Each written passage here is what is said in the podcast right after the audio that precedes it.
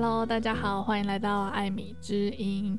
现在录音的时间是二零二三年十二月二十九号星期五晚上七点。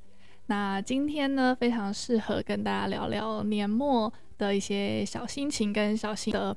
因为去年的这个时候呢，我有录一集来聊聊这过去一年的反思。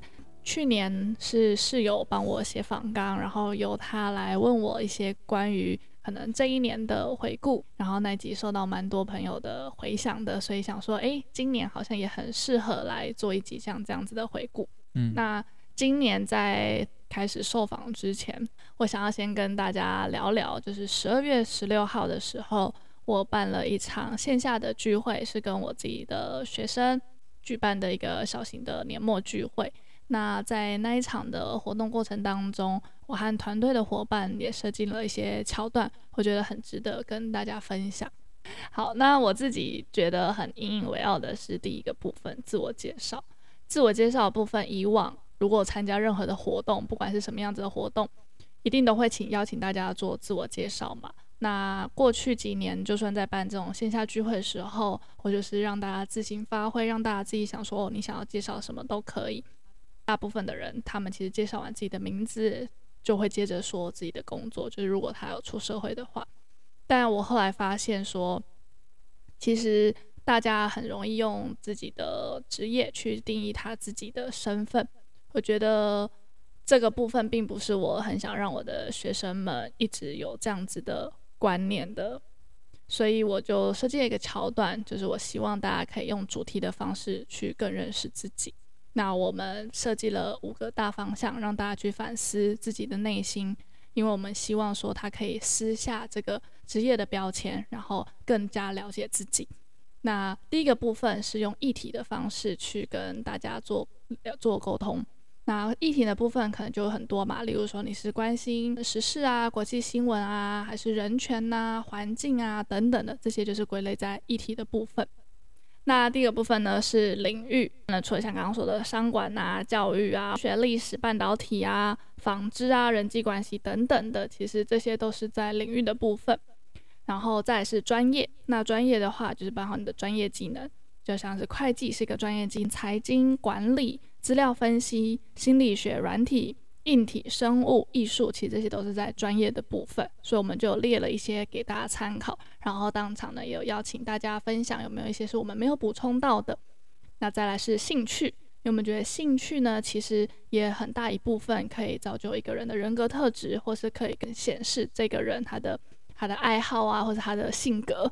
所以在兴趣的部分呢，我们有列了一些让大家做参考，比如说像是户外活动。冥想啊、旅行啊、手作啊、设计啊、音乐啊、电影等等的，就是会放在兴趣的部分。那我们也有很想要一直跟大家强调的是说，不是你有这样子的兴趣，或者你一定要做到很专业，你才可以圈。包含你可能未来想要尝试的，都可以直接把它圈起来。那最后一个就是个性。那个性的部分呢，我们整理了大部分全部都是正面的，例如说像是喜欢探索啊、好奇心、创造力、耐心。批判、负责、乐观、直率、热心、有弹性，其实这些呢，我们都是把它归类在个性的部分，让大家可以更了解自己有什么样子的特质。那未来不管是在求职啊，或者在定位自己的人生方向的时候，也可以更有信心看到自己比较正面的那一个部分。嗯好，我讲完了，这个是自我介绍部分。那我自己觉得很感动的一点是，我们在执行这个活动的时候，大家都很认真的配合。然后结束后，他们有很认真来跟我回馈说，在自我介绍这个环节，他们觉得很棒，因为很少人会跟他们说，嗯，不要用职业来定义自己，然后让他们有看到更多自己的不同面向的特质。我觉得很棒。嗯、呃，很多人喜欢从。工作或者是一般的社会属性的标签，或者是自己在其他人眼中的样子来定位自己嘛。嗯，那我觉得你的这个自我介绍的本意是希望让大家重新的去好好的讲的矫情一点，跟自己对话。嗯，讲的不那么矫情的话，就是重新的去审视自己。看一下，说到底还不认他认不认识自己，嗯，真实的样子是怎么样？嗯，我我之前有看一个 YouTube 上面 YouTuber，他采访一个事业做很成功的中国人，然后他说他这个常常都跟老婆每年至少都会去呃旅游一次。那他已经四十好几岁了，现在也都呃没有金钱压力，然后。呃，工作上也都还算很顺利，也没有什么太大的追求，所以他就他就突然发现，他们在玩一个游戏的时候，就是他们坐在一个餐厅里面，然后说、嗯、：“OK，虽然我们已经结婚十年了，但我们现在要假装互相不认识。”嗯，那在这个阶段的我，我会怎么样跟你自我介绍？嗯。然后他后来给出的答案就是，他不不愿意介绍自己的职业，因为职业是一个最强的社会标签属性。你讲你在做什么，基本上大家就已经对你有一个刻板印象了。没错。那他想来想去，就觉得他他介绍他的兴趣爱好，嗯，他说我是某某某，然后我的兴趣是。他那时候是说他是潜水，嗯，嗯，他喜欢潜水。他说他有他有说明他为什么喜欢潜水，嗯，然后他说潜水这个运动是他觉得他可以认识很多好朋友，他可以到一般人去不到的地方，嗯，然后种种这些东西。然后在那个瞬间，他突然发现，在一个岁数之后，当你不想要再用社会地位或者是财富。去让别人留下印象，好像变成你刚刚讲的这个兴趣爱好，或者是你关注的议题，嗯，才会形塑你这个人真正的样子，嗯，嗯，尤其是现在演算法嘛，你平常关心什么议题，它其实就会推什么样的议题给你看，然后你对什么东西有兴趣，你去搜寻，它也会，呃，给你什么样的回馈，嗯。反而在现在这种职场，大家换工作都换得很快，工作这件事情已经越来越难去定义一个人。当然，在台湾可能还是没有像欧美跳槽跳这么快啦，嗯、但我觉得还是有这个趋势在。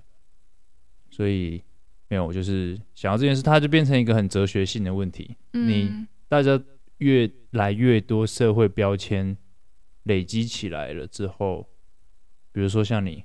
你要说你是 podcaster，或者是说你是有丢几支影片英文老师，还是说你是什么 YouTuber，还是你说什么你是自由工作者，还是说你是创业家？嗯，这些东西我觉得都只是大家用来认识你的一个很简单的标签而已。嗯，但它真的是你吗？或者是它到底有多大程度的意义？嗯，我觉得这对每个人来说，或者是对每个阶段的人来说。它有不同的，呃，怎么讲？不同程度的重要性，有可能真的很不重要，嗯、有可能对某些人来说，他很 enjoy 这个 title，嗯，也说不定。对，确实，我觉得，因为在台湾，那就像我之前说，可能是有身份的关系，很多学生呢、会来跟我聊聊。那我发现，我其实身边我们这个年龄层的，不管是学生还是朋友，其实我觉得大家对于呃别人怎么看你。这件事情是非常非常在意的，所以我们其实会尽可能的去让人家知道说，哦，我们很好，或是我们比较突出的那一面。那通常大部分的时候，大家就是喜欢用这个职业直接去介绍，或是你听到对方是什么职业的时候，你就会下意识的觉得说，哦，他薪水很高，或者说，哦，他那他一定过得很好。但是我觉得。就像我前面说的，那如果撕下这个职业的标签，你还剩下什么？我觉得那个才是我们更需要去了解到的事情。但当然，我觉得在这个社会框架或者这个社会氛围里面，大家就是很习惯的去用一个标签去认识你。我觉得这是真的很困难的一件事情。但如果连你自己都要用职业去定义你自己的话，我就会觉得比可惜。刚刚想到一件事情，就是。我之前有跟 Lucy，就是我们合作的外师聊过天，然后我就问他说：“诶，你们在就是在例如说在 bar 遇到新朋友的时候，你们通常都是怎么样开启话题的？就是你们都会问什么样子的问题？因为那时候我记得我们是在聊说，诶，问对方的职业会不会冒犯到别人？然后他就想了一下，他就发现说，他觉得还好，但是他不太，他们不太会去问人家职业，因为 it is not important。他就这样跟我说，因为对他们来说，职业就只是你，你知道。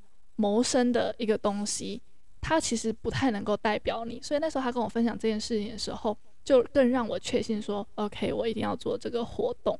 那我们有就是做成一个学习单，如果你有兴趣的话，你可以呃私讯我，你可以写信给我，或者是加我 IG 私讯我小盒子，我可以把这个学习单寄给你，让你可以呃协助你自己更理清你自己的嗜好或是偏好。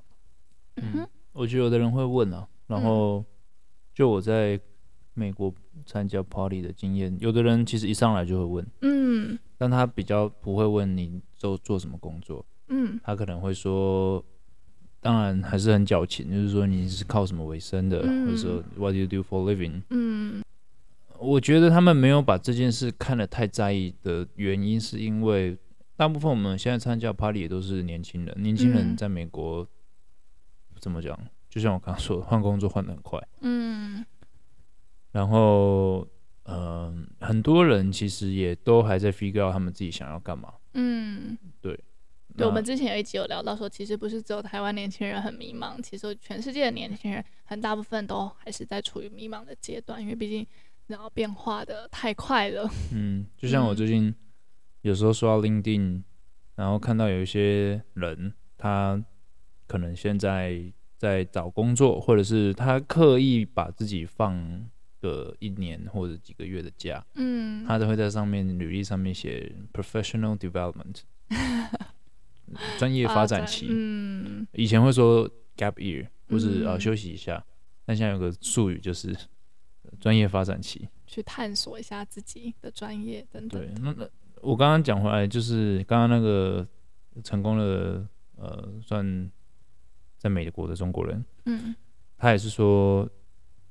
呃，他的他的主要的理念就是说，他不知道他什么时候会死掉。嗯，那他想要尽可能的去珍惜他觉得现在重要的事情，他的时间，所以他喜欢把退休的时间拆成好几份。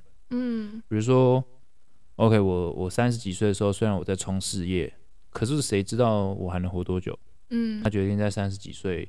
在能力许可的时候，先退休个半年，嗯，退休个一年，他就不做了。然后退休个半年一年之后，他就在投入职场。那可能做做做做到四十岁，哎，他就退休个两年，嗯。那再做做做做快五十岁的时候，好，退休个呃三五年，嗯。然后到六十岁的时候再退休，等于说他把退休分拆开来数段。然后他也做了两三次实验，发现确实这种短短期间的脱离职场，不真的会，呃，真的不太会去影响个人的。的职场发展，嗯，很多时候反而因为这种短暂的休息，或者是说，呃，有更多的时间去思考自己真正想要的是什么，或者是像刚刚说的这个 professional professional development，嗯，你有时间去学一些新的东西，嗯，而不是等到这个公司机器主动去淘汰你，嗯，我觉得是一个蛮好的想法。当然执行起来，尤其。亚洲社会可能有它更难的地方，就是当你在休息的时候，大家就会觉得你到底在干嘛？你为什么还不找工作？怎么在在家当米虫什么的？对，不过我觉得这是一个蛮有趣的想法，嗯，嗯，给大家参考一下，嗯，蛮适合在年末的时候考虑，因为我其实身边蛮多人可能会喜欢在过年前就是换工作，因为喜欢过年后的时候可以再重新找工作等等的，嗯，分享给大家。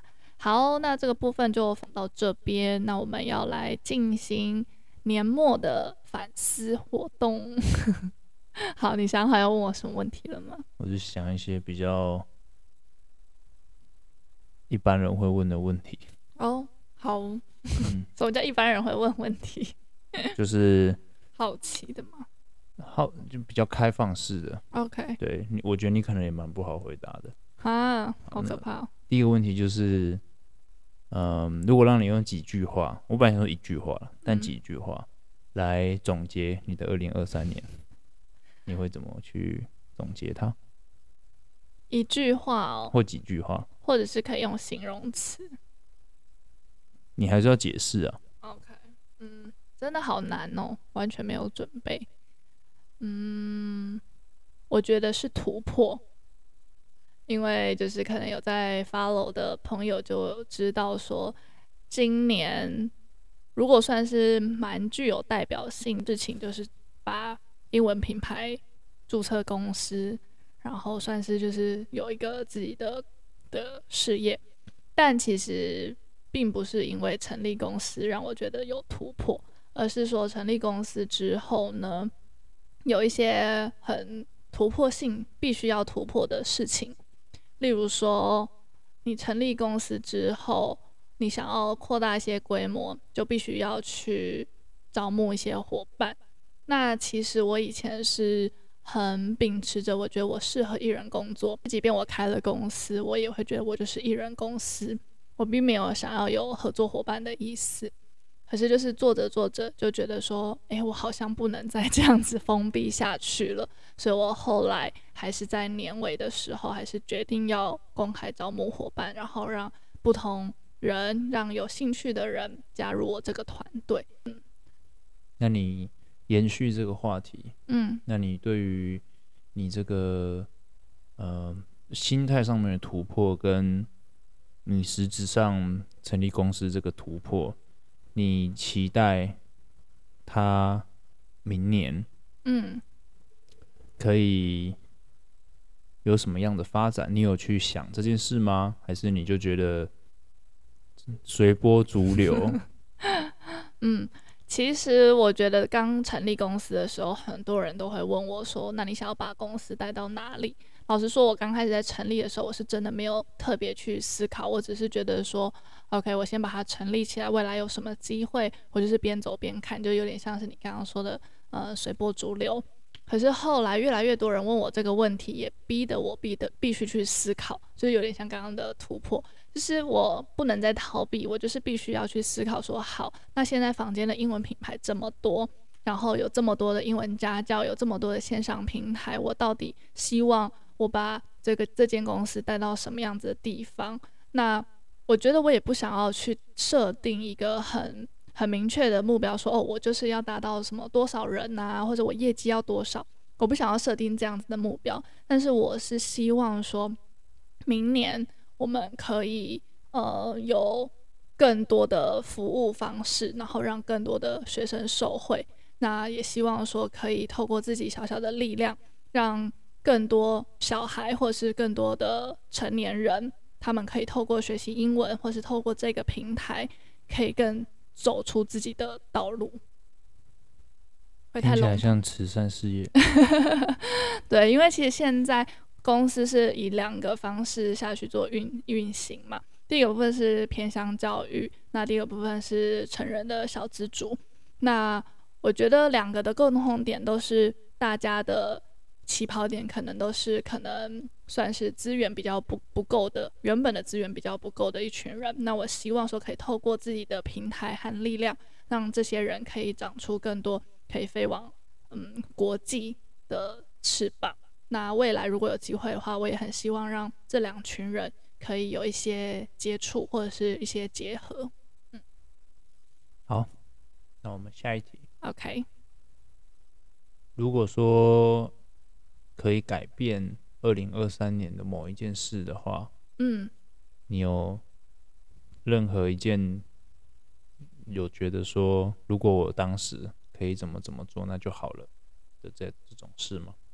嗯，我觉得其实一定是有，但老实说，很多事情可以更好，可是不会后悔说去做某些事情或是某一些决定，因为就是因为有那些可能不管是不好的，或者是可以少走一点冤枉路的事件，它是可以被避免的，没有错。可是如果你没有去走的话，其实你看到风景也还是会不一样。嗯，所以你说一定要改变什么？我觉得就是希望说自己在面对嗯更多挫折啊，或者是在遇到一些比较低潮的时候，或者是觉得啊很后悔的时候，可以就是更放宽心，不要去纠结，就是让顺着它，就是过去就好了。嗯哼。再来，我现在坐在这边，二零二三年的年底，嗯，跟我们去年二零二二年的时候有录一个一集类似的，嗯，二零二三年整年我们基本上都是待在台中，嗯，然后二零二二年我们是在台北录的，嗯，那二零二三年整年你就都在台中，你有什么想法吗？在台中哦，嗯，其实。去年跟今年，你说去年我们是都在台北，其实是去年是一半在纽约，一半在台北嘛。然后今年是几乎都在台中，不然就是在国外。今年飞了四五次国，就是有很多时间是在国外。然后这次是第一次，呃，跟跟家人的人住在台中。然后我们有慢慢把可能之前纽约的习惯带回台中，就是呃，我们很喜欢走路，然后。不知道为什么讲这个，但我就蛮想要提这个。其实我们不太喜欢骑车出去买东西，我们喜欢用走路的方式，不管是去吃饭还是什么。因为我们平常都在家里工作，所以其实就是各自工作，然后到了午餐跟晚餐时间就会一起说：“诶，那今天要吃什么？”然后我们又不太开火，所以我们就必须要出去吃或者是叫外送。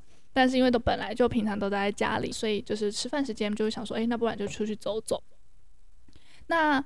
这也是我第一次这么长时间在台中走路，因为以前都是开车出去比较多。我其实很少很少在台中走路，但是这一年下来，我很常跟你抱怨，就是说，哇，天哪，我觉得很不习惯，然后我觉得很不舒服。这是我以前真的完全没有感受到的，就是以前会听人家说什么，哦，台湾真的是行人地狱啊，或者是台湾的空污真的很严重啊。可是因为我之前是开车，所以我其实根本就不太能够 relate 这些东西。但是当我自己真的变成行人的时候，我就发现哇，天呐，真的很危险。就是不管你就是想要，就是很安心的走路什么的，都让我觉得很可怕。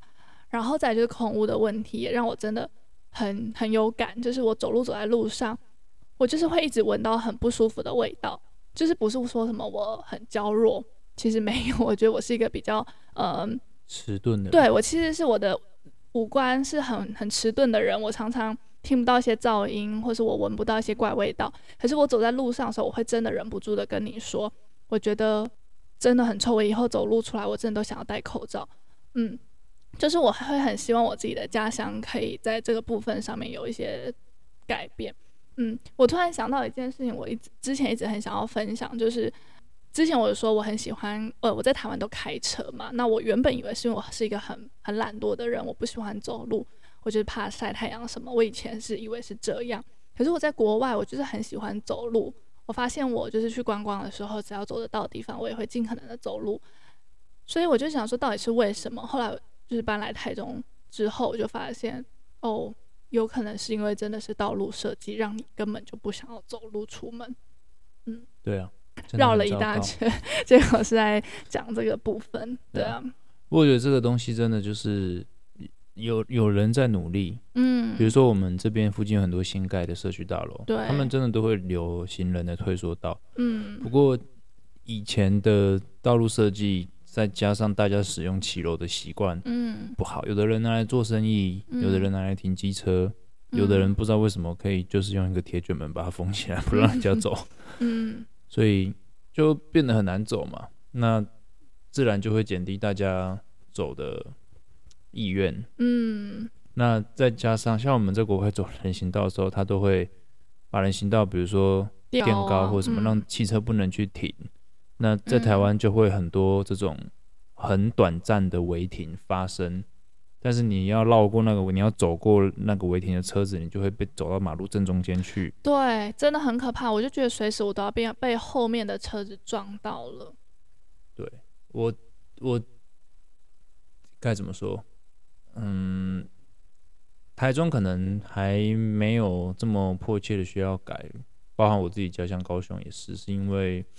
大众交通工具其实还没有发达到那个地步，大家可以直接用步行去在这个城市中间穿梭。嗯，但是我觉得这也是大家慢慢慢慢应该要关注的议题啦。包含虽然说我们现在有发现汽车有比较礼让行人了，嗯，摩托车也没有，嗯，摩托车还是照样给你冲过去，对啊，所以我也不知道该怎么说，我们也不是什么交通大使了，只是有感而发。嗯、对，就是呼吁大家就是尽量少违停啊，然后不要横冲直撞啊，等等。那我觉得可能这就是文化啦，我曾经也是 这样横冲直撞的人，嗯，但是就是如果每个人都进步一点点，就是我觉得会更好。嗯，所以你的感想，住在台中就是很难走路，很难走路，然后就是连空气品质都，就是走在路上空气品质真的不好，就是不管是有没有正面一点烟味啊，然后什么的，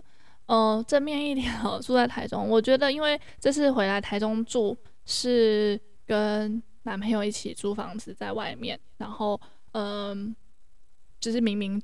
住的地方离我家，就是我父母住的地方，可能只要开车可能只要十五分钟，就是其实蛮近的。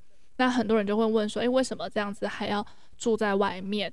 那其实我自己的回答是，我觉得，嗯，有时候小孩子长大了，我觉得有一点自己的空间，其实会和家人的感情更紧密。就是可能我们他们知道我们很忙，但是他们如果想念我们的时候，他就可以来找我们吃午餐，或者我们会固定某一个时间回家。那他们可能就会很期待那天的到来，所以就会呃让这个生活可能会多增加一些期待感跟希望。我觉得不管是对呃彼此之间的感情，还是说对呃两个人两方，就是小孩子跟父母彼此之间的这个。内心我觉得会好蛮多的，因为其实就算你真的每天见到，再怎么爱自己自己的孩子，我觉得每天见到就是还是会有时候还是会散啊，或者是有时候情绪不好的时候，那有个人一直在关心你说，哎，你今天怎么了？什么？就是还是会有情绪不好的时候。那情绪不好的时候，其实你说出来的话就是会很伤人。那我觉得适当的保持一些距离，可以让彼此的感情增添不少。嗯嗯哼，希望我妈听到这集的时候有认同我啦。会不会她其实，在听这集的时候，没有啊？我真的很想要你回来住。嗯，他是不希望你回来。这个我觉得应该很多很多人在做年终回顾的时候都会想啦。嗯。然后就单纯一个粉丝的立场好了。就假如是你的粉丝的话，嗯，就是你今年印象最深刻的事情是什么？哦，我想到了，其实因为刚刚有说，就是今年出国很多次，然后之前去美属萨摩亚那一集有跟大家分享过。可是我觉得更有趣的，并不是 去美属萨摩亚，而是九月份的时候呢，我安排了一趟让我爸爸跟一些喜欢打高尔夫球的朋友一起去富士山打高尔夫球的那一趟旅程。那那一趟旅程其实真的很多，我身边的朋友都觉得超级荒谬。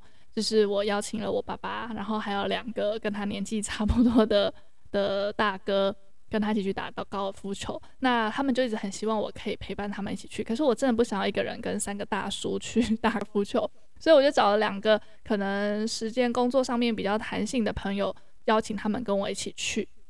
那他们也真的呃很阿萨里的就同意跟我一起去，我也在在这边真的非常感谢他们。然后我们就六个人就成团，就是去富富士山打高尔夫球。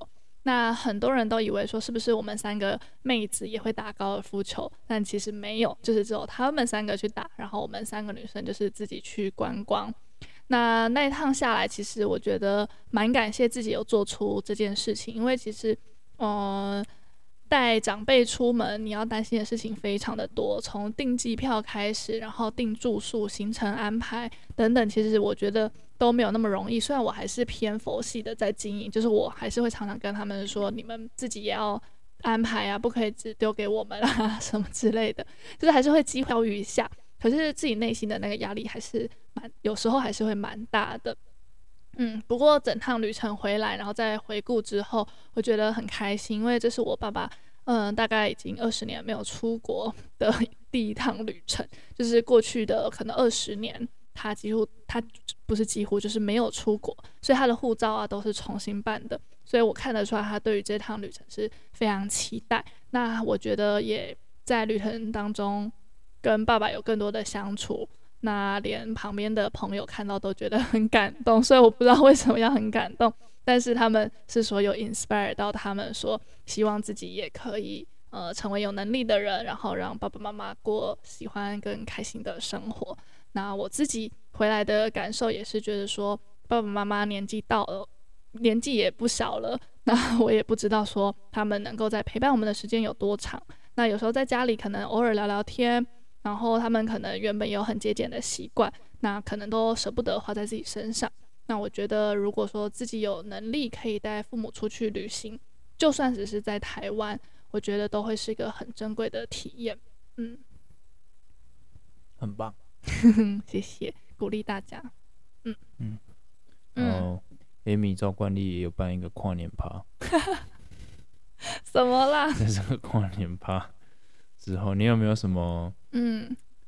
我不知道你是不是会去立目标的人啦，嗯，就是二零二四年你一定要做什么目标，然后什么？因为你知道现在大家划开社群媒体，全部人都在说、嗯、啊，我目标有没有达到，然后或什么什么的、嗯。你是怎么看这件事？然后你自己有没有定目标，或者是说你二零二四年，你怎么看待明年这样？嗯，呃、其实，在我们的线下聚会还有一个环节，就是大家制定目标，因为我发现就是很多学生他们其实都。很很想努力，可是他们其实不太知道要怎么开始，所以我后来就带他们做这个活动，就是制定目标，然后从短期、中期到长期，然后慢慢的把他们的梦想可以分解，然后要怎么样达到这样子的目标，可以让这些这些该执行的事情更具体。对，那在做那件事情、做这个目标的时候，我就反思一下说，那我自己呢，我到底想要达成什么样子的？其实我以前是不太喜欢立目标的人，因为我觉得我如果没有达到很很难过，或者是我觉得那就是写写而已，就浪费我时间。因为我是属于就是你说的随波逐流的人，但是我就是觉得我每天很努力的在过生活，所以我觉得我每天都有在进步。那只要我每天都有在进步，我就是会遇到不一样的机会，我就是会看到不一样的风景。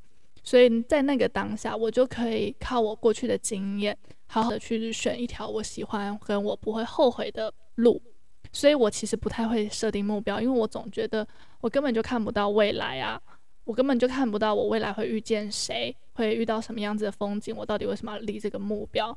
但是今年我们昨天有在想，但是今年我有特别希望我自己可以设立一个目标，就是前几天看到一个 post，然后他就是说一个人他一定要建立一个可以有成长性的嗜好。那我就去反思一下，说我自己到底有没有一直坚持，然后这个嗜好是成长型的。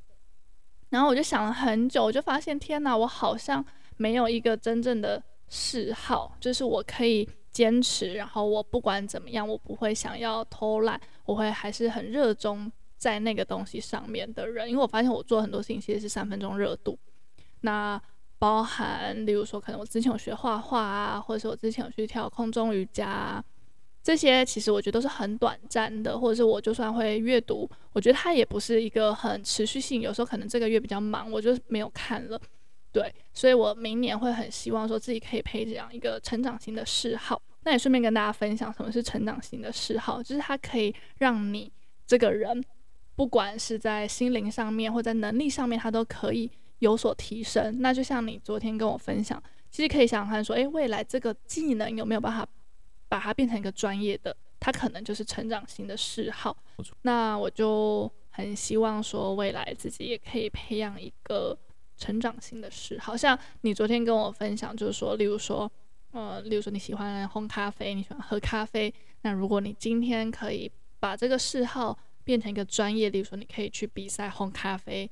那也许他就是一个成长型的嗜好，嗯，对，但他也就是从喝一杯咖啡开始，嗯，对，所以我觉得，就是如果说在听了大家自己反思过后，也发现自己没有一个成长型的嗜好，如果想要加入好的成长型嗜好，可以建议给 Amy 去发展，对，留言区留言，对，大概就是这样子。希望明年在录这一集的时候可以。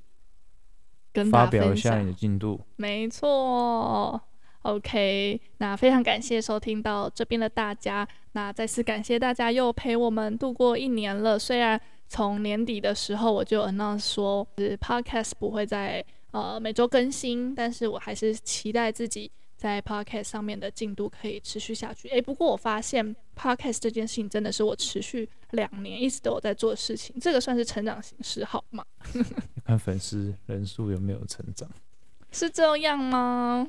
我觉得成长当然有很多种不同量化标准啊，可能就是你的做 podcast 这件事的技能有没有成长，嗯，或是观看次数、收听次数有没有成长，或者是你觉得你的口条各方面有没有成长，嗯，或是我在使用这些产品的时候速度有没有变快啊？然后我在写访纲啊，或者在采访人的时候的，那你都没有帮我写访纲。